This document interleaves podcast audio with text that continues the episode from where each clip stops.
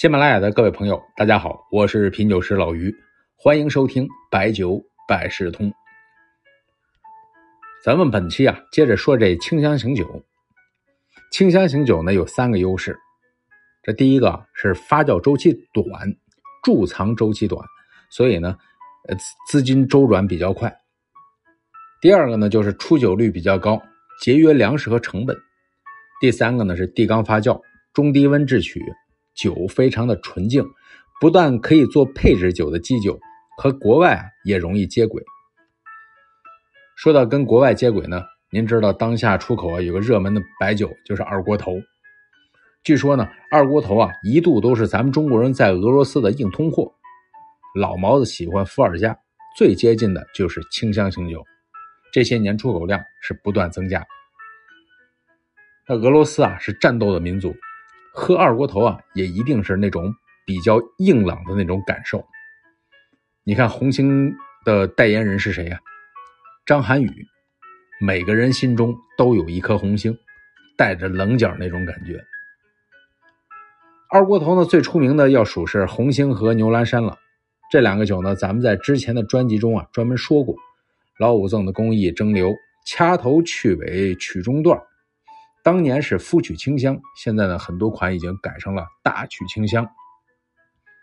二锅头啊真的是大众酒，现在呢算是华北喝一代喝的比较多，也是北京的名片之一。但是真是从南到北全国都看得见，甚至开发了很多的用途啊，制咸鸭蛋、呃泡药酒、擦伤口、烧菜等等等等，应用场景非常的广泛。这也是清香型酒的大众亲民的特点。那还有一类清香型酒啊，咱们之前也提过，就是青稞酒，互助青稞酒、天佑德青稞酒，还记得吗？青稞酒发酵用的不是地缸，是条石窖啊，但它不是泥底。咱们说了，清香是不能接触泥土的，它是在窖底铺上松木，在窖面啊是松木盖板。青稞酒的工艺啊是清蒸四次清，其中用曲呢是中低温曲和中高温曲的混合曲。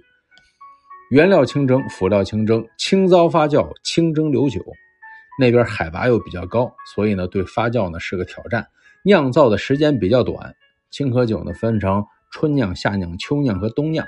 据说呢不同的时期有不同的特点：春柔顺，夏醇厚，秋静爽，冬绵甜。要么人家说青稞酒是高原明珠，酒林奇葩。除了有特点的青稞呢，还有一些获奖的、获评酒会奖项的。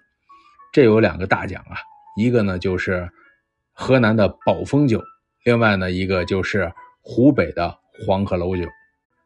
宝丰酒啊，用曲的量啊相对汾酒要少一些，口感呢它更加的纯净，连绵感也是可以的。啊，对了，这宝丰酒是有历史啊，还是当年巴拿马万国博览会。河南高粱酒是甲等金质大奖章，和汾酒是一样的。建国后呢，也是在一九七九年和一九八四年都是优质酒，一九八九年终获国家名酒。当年周总理在洛阳宴请加拿大总理特鲁多，喝的就是宝丰酒。哎，这总理啊，真是没少为酒行业操心啊。宝丰呢，现在有一个国色清香系列啊，不说别的啊，这个名字还是有一些韵味的。国色清香啊，什么诗作呀，什么什么。前几天啊，咱说过，河南是个有文化的地方。你到河南省博物馆，随随便便三千年的文物都跟二手市场里边摆的一样，值得去看看。还有那个《洛神赋》，拍摄的也是非常的惊艳。所以宝丰啊，有这个国色清香，可以做的很文化。这个酒啊，偷说一句啊，有蜜香和沉香的感受，有可能啊点缀了别的基酒，经得起细品。它的工艺啊是六艺六净：好曲制净、蒸凉润净、下曲归净、陶缸守净、蒸酒留净、摘酒取净。净就是清香的代表。